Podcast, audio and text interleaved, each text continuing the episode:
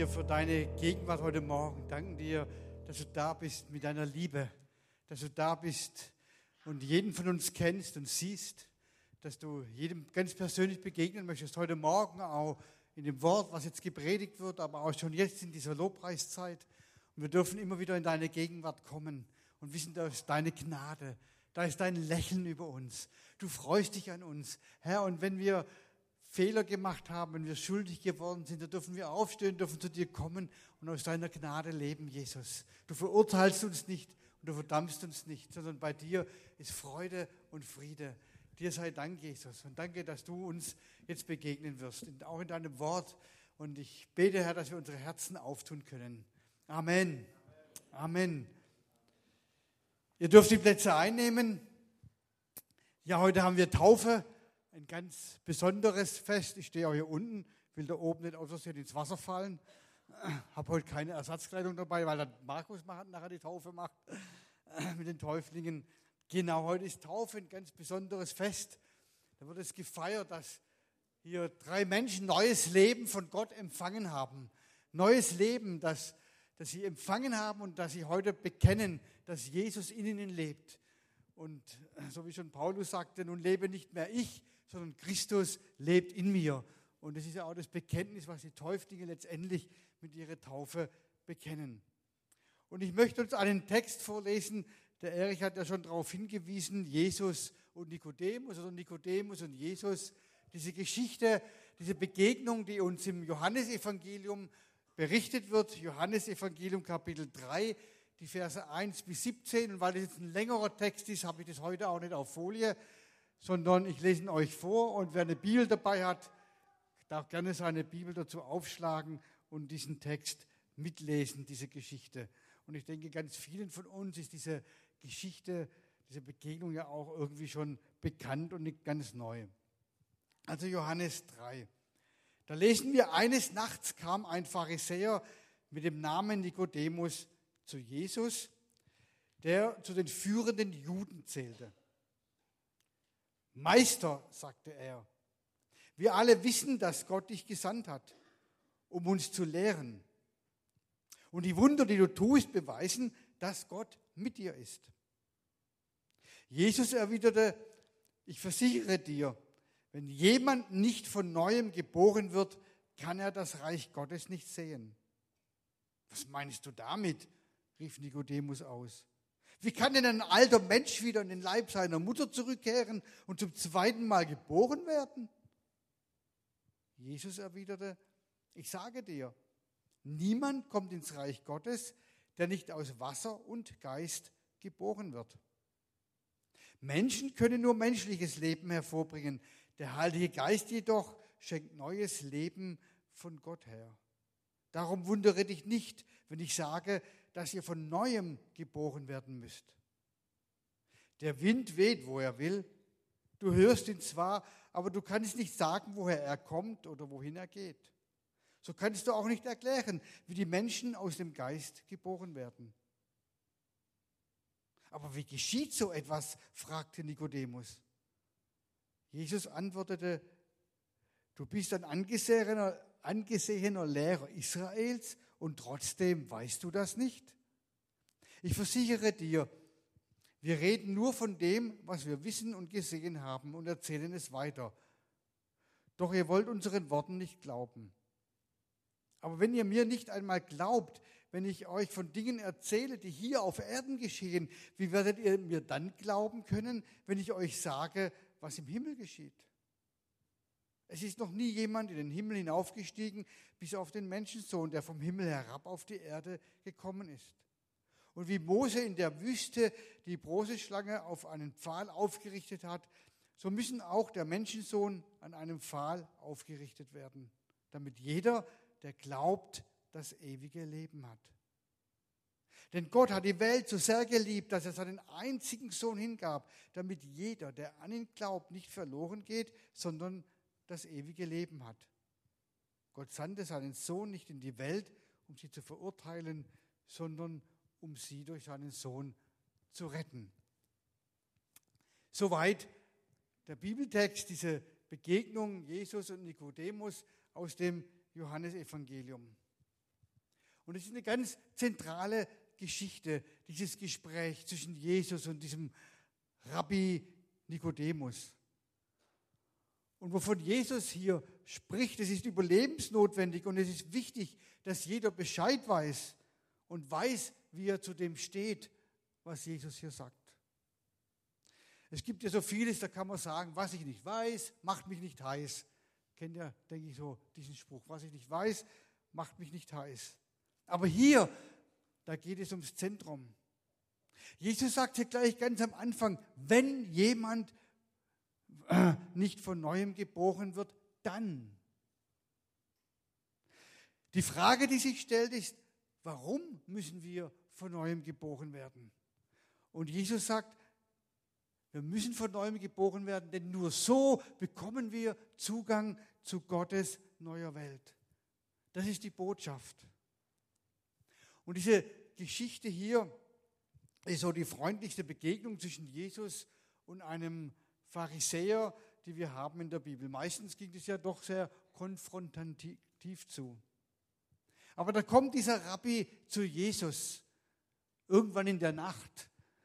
Die einen sagen, weil er Angst hatte, aber er kommt in der Nacht, weil Jesus da Zeit hatte, weil er nicht umlagert war von anderen Menschen. Er wollte Zeit haben, mit Jesus ein wichtiges Thema zu besprechen. Und deswegen hat er wahrscheinlich diesen Zeitpunkt gewählt. Und er macht eine ganz steile Aussage. Er sagt, wir wissen, du bist ein Lehrer von Gott gesandt. Also ich, ein Obertheologe, einer der religiösen Führer des Volkes Israels, erkenne deine Autorität an sagt er damit. Ich, der ich das Volk seit Jahrzehnten lehre, erkenne dich, junger Mann, als Lehrer an. Ich will von dir lernen, Jesus. Und das ist schon eigentlich eine ganz sensationelle Aussage, die Nikodemus an dieser Stelle macht. Du kommst von Gott, Jesus, und von dir will ich lernen. Das ist mehr, als die meisten Menschen damals annehmen wollten von Jesus. Und ich glaube, das ist auch mehr, als die meisten Menschen heute von Jesus annehmen wollen.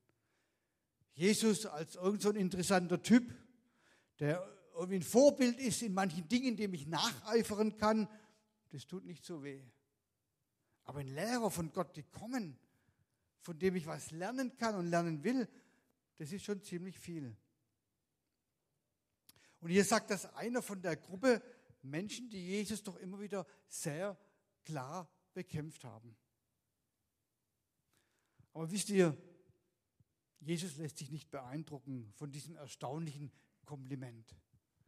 Er rollt dem Nikodemus jetzt nicht den roten Teppich aus und sagt, hey Nikodemus, herzlichen Glückwunsch, dass du das jetzt erkannt hast und gesehen hast. Willkommen bei mir, es fehlt dir zwar noch ein bisschen, aber das kann man dir ja auch noch erklären. Nein, er sagt ihm, wenn jemand nicht von neuem geboren wird, kann er das Reich Gottes nicht sehen. Da ist eine neue Geburt nötig, eine grundlegende Veränderung, um eine Wahrnehmung zu bekommen für Gottes Realität, für Gottes Wirklichkeit.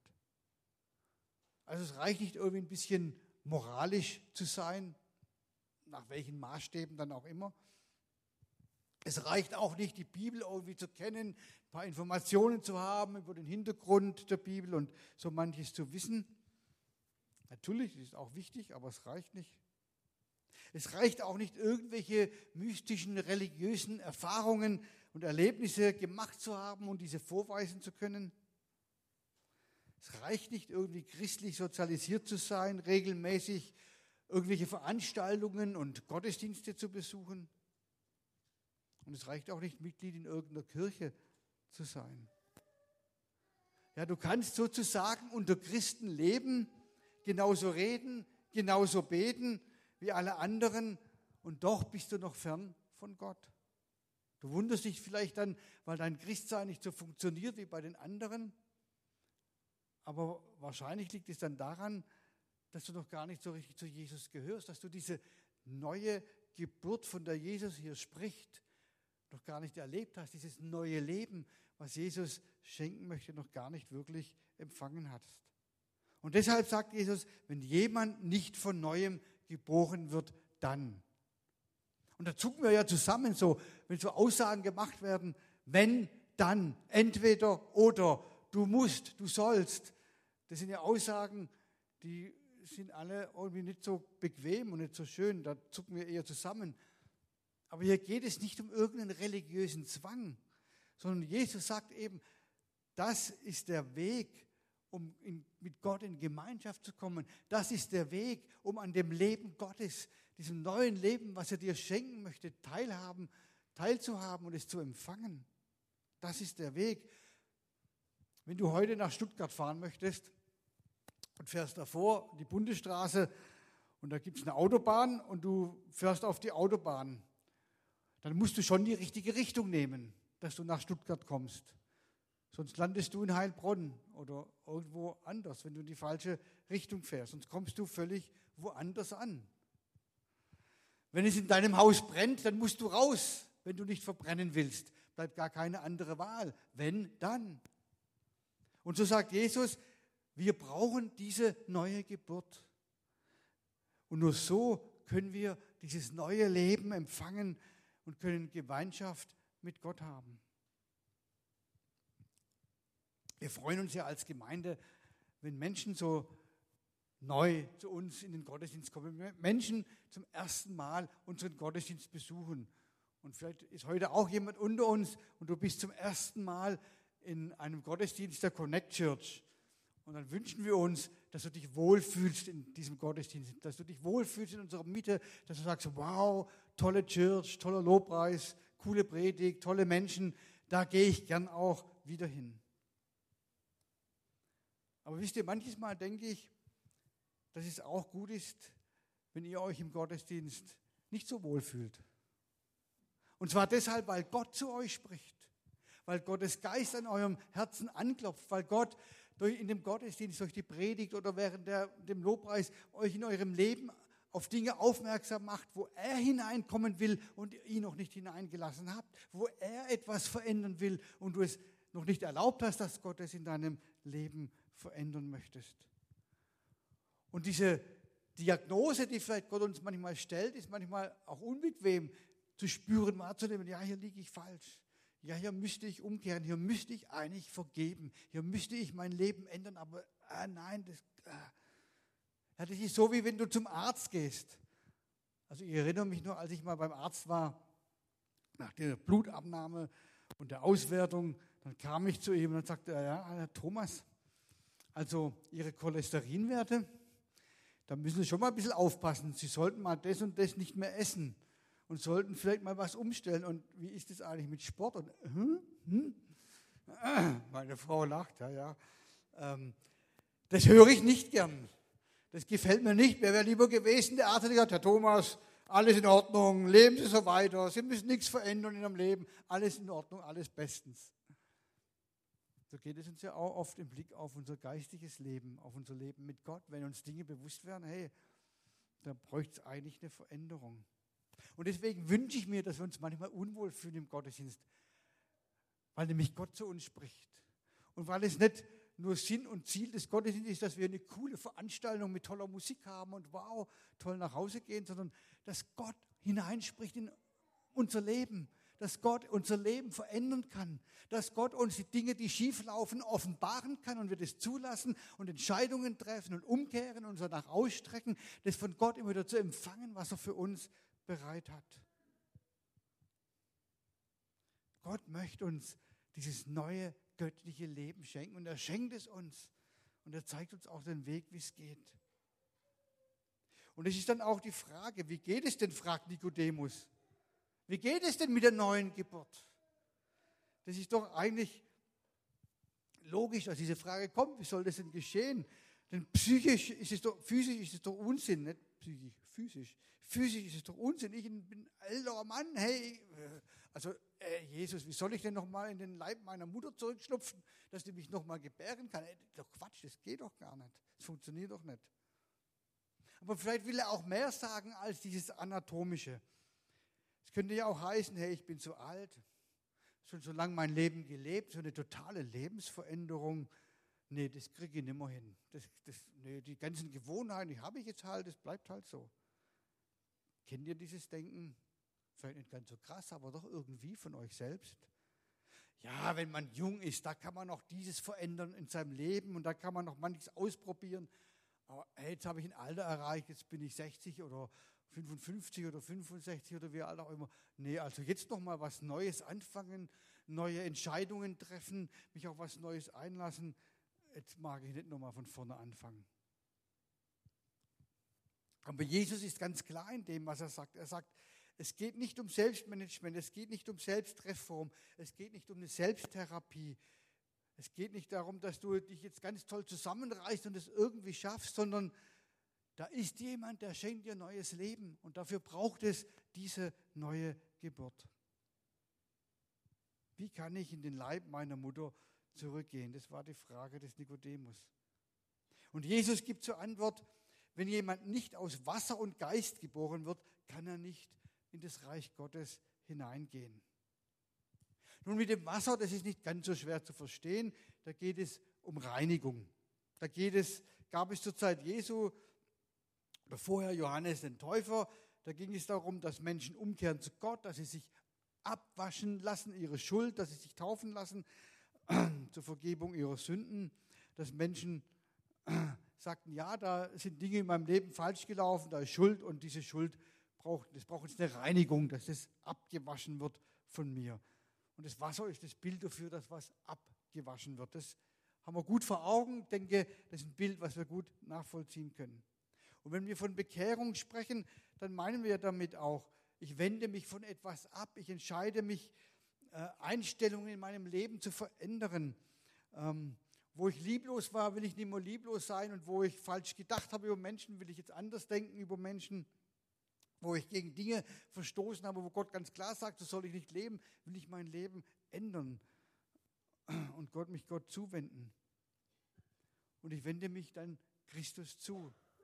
Ich lasse nicht nur das Alte hinter mir, das funktioniert ja nicht, nur immer das Alte hinter sich zu lassen. Man braucht dann auch was Neues, was anstelle des Alten kommt. Ist ja schon bei manchen, oder ist ja schon immer wieder so bei Menschen, die äh, aus Süchten befreit werden, Alkoholsucht, Drogensucht, die, die nehmen das ja, weil sie irgendeinen Mangel in sich haben und sie brauchen dann ja auch was anderes dafür hinterher, der diesen Mangel dann ausfüllt. Also ich wende mich von dem Alten ab und wende mich dem Neuen zu. Wende mich Jesus zu. Wenn ein Mensch sich taufen lässt, dann ist es etwas, was er damit auch dokumentiert. Dann ist es eigentlich eine, auch eine totale Kapitulation, die er damit zum Ausdruck bringt. Dass er sagt, ich kriege das mit meinem Leben nicht alleine hin. Ich bin nicht so toll, wie ich dachte. Ich gebe meine Selbstgerechtigkeit auf. Ich gebe meine innere Verteidigungshaltung gegen Gott und andere auf. Ich bin nicht so gut, wie ich, wie ich dachte. Ich brauche Gott. Ich brauche dich in meinem Leben.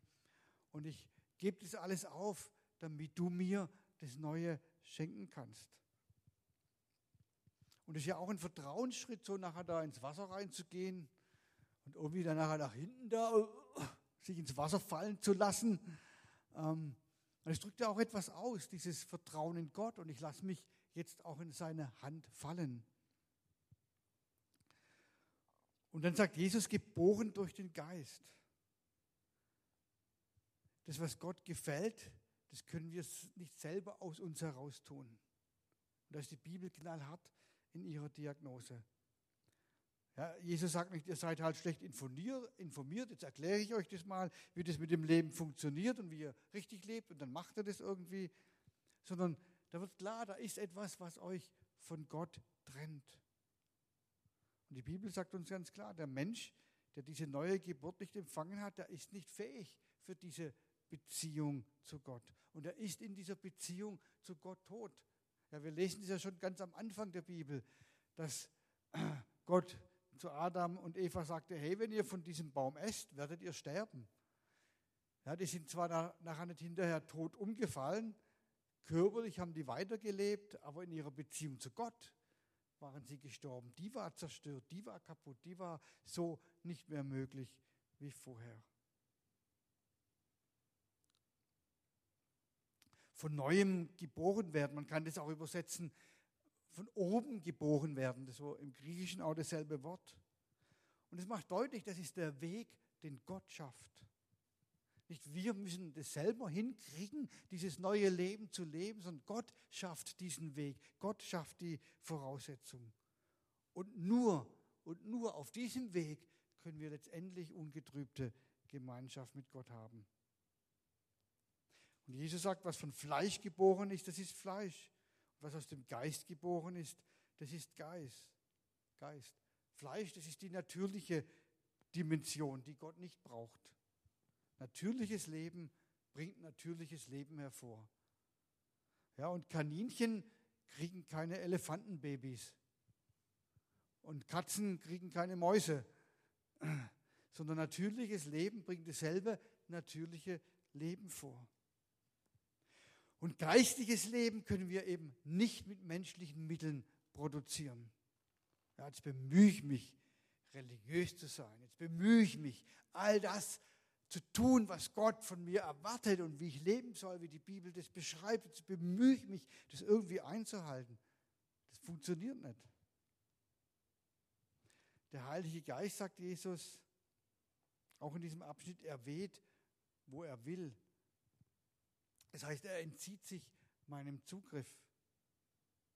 Also ich kann das Wunder, dass ein Mensch von neuem geboren wird, dass jemand morgens aufsteht und weiß, hey, da ist Gott und er ruft mich und ich bin gemeint und er schenkt mir dieses neue Leben. Jetzt geht es los.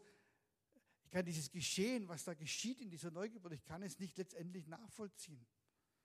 Ja, wir haben heute andere Voraussetzungen wie die Menschen damals. Wir haben irgendwelche Strömungsbilder und sind da schlauer geworden. Wir können da manches irgendwie äh, mit Computertechnik auch aufzeigen und sichtbar machen.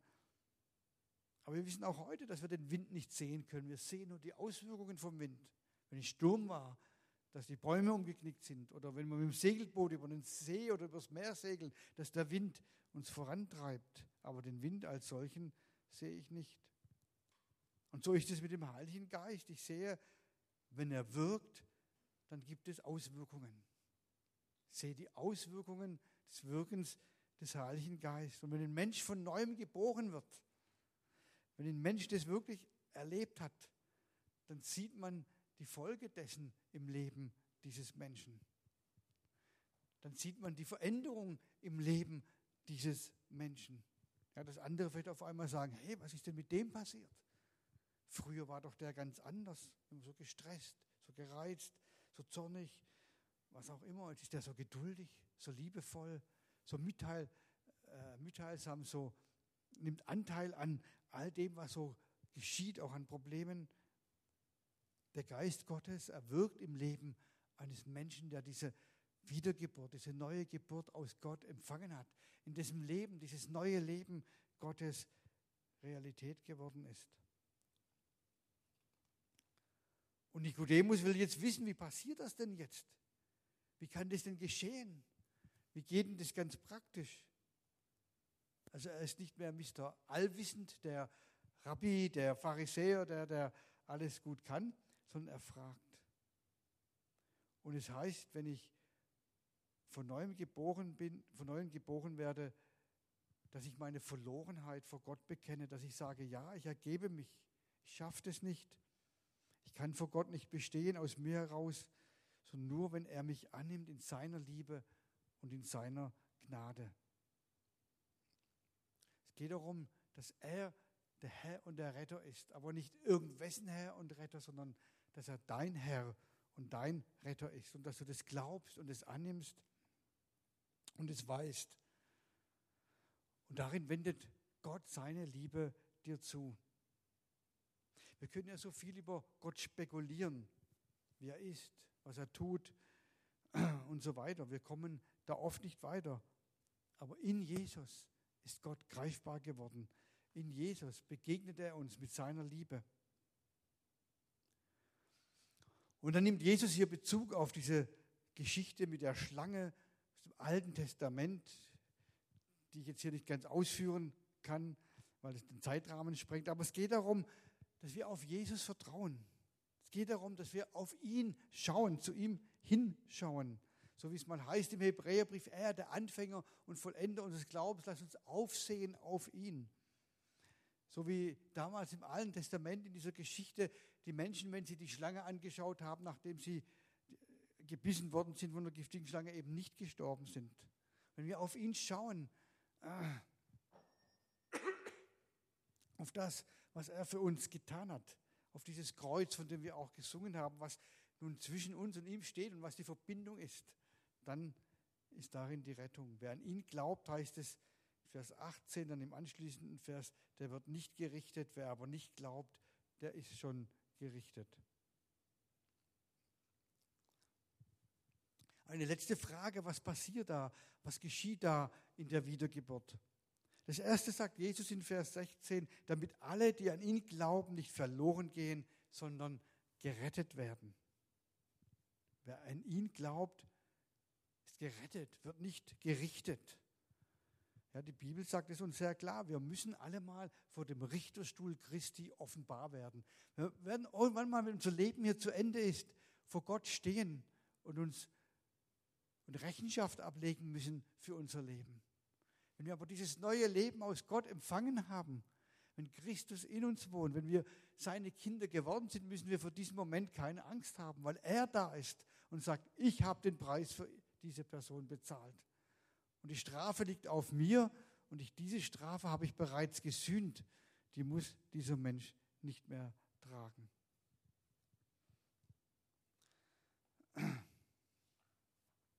Das Zweite, Gott schenkt uns ein neues Leben. Paulus spricht davon auch im zweiten Korintherbrief, ich bin jetzt eine neue Schöpfung. Ja, das Alte ist vorbei, etwas Neues ist geworden. Das heißt, das Alte in meinem Leben, das muss mich nicht mehr bestimmen.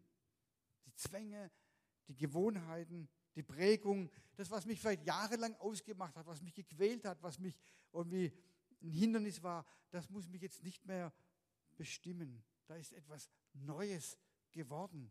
Und ich darf jetzt in diesem neuen Leben, diesem neuen Leben leben, was Gott mir geschenkt hat. Und das Dritte, Gott schenkt uns Gewissheit zu dieser neuen Geburt. Er schenkt uns die Gewissheit, dass wir seine Kinder geworden sind, zu ihm gehören in Ewigkeit. Und das bezeichnet man mit diesem Wort Heilsgewissheit.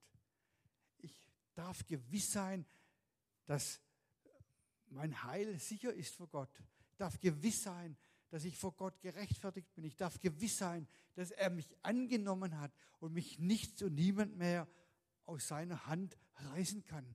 Höchstens ich selber verabschiede mich von ihm und will bewusst eine andere Entscheidung irgendwann wieder treffen.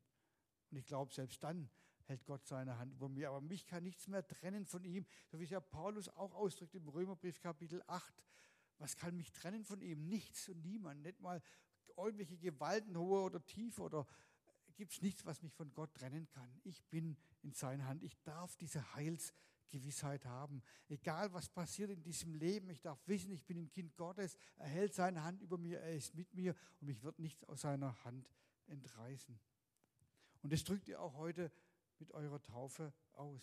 Dieses alte Leben, es ist vergangen. Dieses alte Leben ist sozusagen jetzt rein bildlich hier im Taufbecken im Wasser versenkt. Natürlich ist es schon geschehen. Aber in der Taufe wird ja etwas bekannt, was bereits geschehen ist. Es ist ja nicht etwas, was erst jetzt durch die Taufe heute geschieht, sondern in der Taufe bekennt ihr etwas, was in eurem Leben bereits geschehen ist. Das alte Leben, das liegt hinter euch. Das, das, dem seid ihr gestorben. Ihr dürft jetzt in diesem neuen Leben mit Gott leben und es wird sichtbar gemacht durch das Auftauchen auch wieder aus dem Wasser. So geschwind mal untertauchen, ja. Normaler Mensch, wenn er länger wie, was weiß ich, drei, vier Minuten unter Wasser ist und keine Luft kriegt, dann äh, ist es aus mit ihm, dann ist er tot. Solange lassen wir euch natürlich nicht unter Wasser, sondern Markus wird darauf achten, dass ihr vorher wieder auftaucht. Aber das soll ja damit eben sichtbar gemacht werden und symbolisiert werden. Und deswegen ist für uns als, als Connect Church auch ganz klar, wir können keine Säuglinge taufen, weil das kann ein Säugling gar nicht bekennen. Es geht ja darum, dass etwas geglaubt und bekannt wird und das zum Ausdruck kommt in der Taufe, was schon bereits geschehen ist. Dieses neue Leben. Und natürlich kommen da Fragen her. So neu bin ich auch nicht. Also äußerlich sehe ich dann auch nicht anders aus vielleicht. Und entdecken dann immer wieder und dann sind da doch noch vielleicht irgendwelche Dinge, wo ich mit zu kämpfen habe, mit gewissen Problemen und Anfechtungen und Sünden und, und vielleicht fällt es dir immer noch schwer, jemanden zu vergeben oder dich ähm, warst du vorher ein bisschen immer sehr gereizt und jähzornig und jetzt wirklich nur rein liebevoll zu sein. Wir spüren das schon noch. Das ist immer wieder auch noch ein Kampf. Das äh, wird uns begleiten, immer wieder in unserem Leben. Die Herausforderungen sind immer wieder da. Aber das neue Leben, das ist auch da. Und Jesus lebt in uns und wir dürfen aus diesem neuen Leben leben und dürfen uns immer wieder auch darauf berufen. Bitte das Lobpreisteam, das hier nach vorne kommt. Und deswegen finde ich so eine Taufe auch so ein ganz wichtiges Ereignis. Nicht irgendwie noch so was, ja, das macht man halt auch noch. Oder das macht man irgendwo heimlich zu Hause in der Badewanne mit irgendjemandem, braucht ja niemand wissen, sondern es soll ja ein Bekenntnis sein, etwas, was sichtbar wird für der sichtbaren Welt, für der Gemeinde, für den Menschen, die hier sind und auch für der unsichtbaren Welt. Und wenn Tage kommen in eurem Leben, wo der Feind euch einreden will, na, so gut bist du auch nicht und ähm, äh, kannst ja doch nicht vor Gott bestehen und guck doch mal wieder dein Leben an, kannst du dich auf diesen Tag berufen. Am 18., nee, 20. November 2022 bin ich getauft worden. Da habe ich mein altes Leben begraben und dieses neue Leben empfangen oder da habe ich das sichtbar gemacht. Und darauf kannst du dich berufen und sagen, hey, für die, die in Jesus sind, so sagt es Paulus, gibt es keine Verdammnis mehr. Das ist der Teufel, der immer wieder kommt und diese Verdammnis ausspricht. Aber ich kann dann dem widerstehen und sagen, stopp, für die, die in Jesus sind, gibt es keine Verdammnis mehr. Ich bin ein Kind Gottes. Und wenn du heute hier bist und hast ähm, dieses neue Leben noch nicht empfangen, dann ist es die Einladung an dich heute Morgen, dich zu öffnen, zu sagen, ja Herr, ich will das auch. Und wie geht es? Ganz einfach, indem du mit dem Gebet dich Gott zuwendest und sagst, Jesus, hier bin ich. Ich erkenne an, dass ich ohne dich verloren bin. Ich brauche dich. Ich will dieses neue Leben aus deiner Hand empfangen. Vergib du mir meine Schuld und komm mit deiner Gnade und deiner Liebe in mein Leben. Dann kommt Gott in dein Leben hinein. Es fängt immer an mit einem Gebet, mit einem Bekenntnis. Und dazu bist du eingeladen. Das kannst du ganz persönlich vor Gott tun. Und du kannst ja dann auch jemanden suchen, mit dem du darüber sprichst und der für dich betet. Das ist immer auch eine Hilfe. Aber zunächst ist es dieses ganz persönliche Gebet. Ich lade euch ein, dass wir aufstehen, wollen jetzt ein Lied miteinander singen. Und dann wird Markus übernehmen und dann werden wir die drei, die vorhin schon genannt worden sind, Tobias und Jenny und Eduardo, dann werden sie getauft werden. Amen.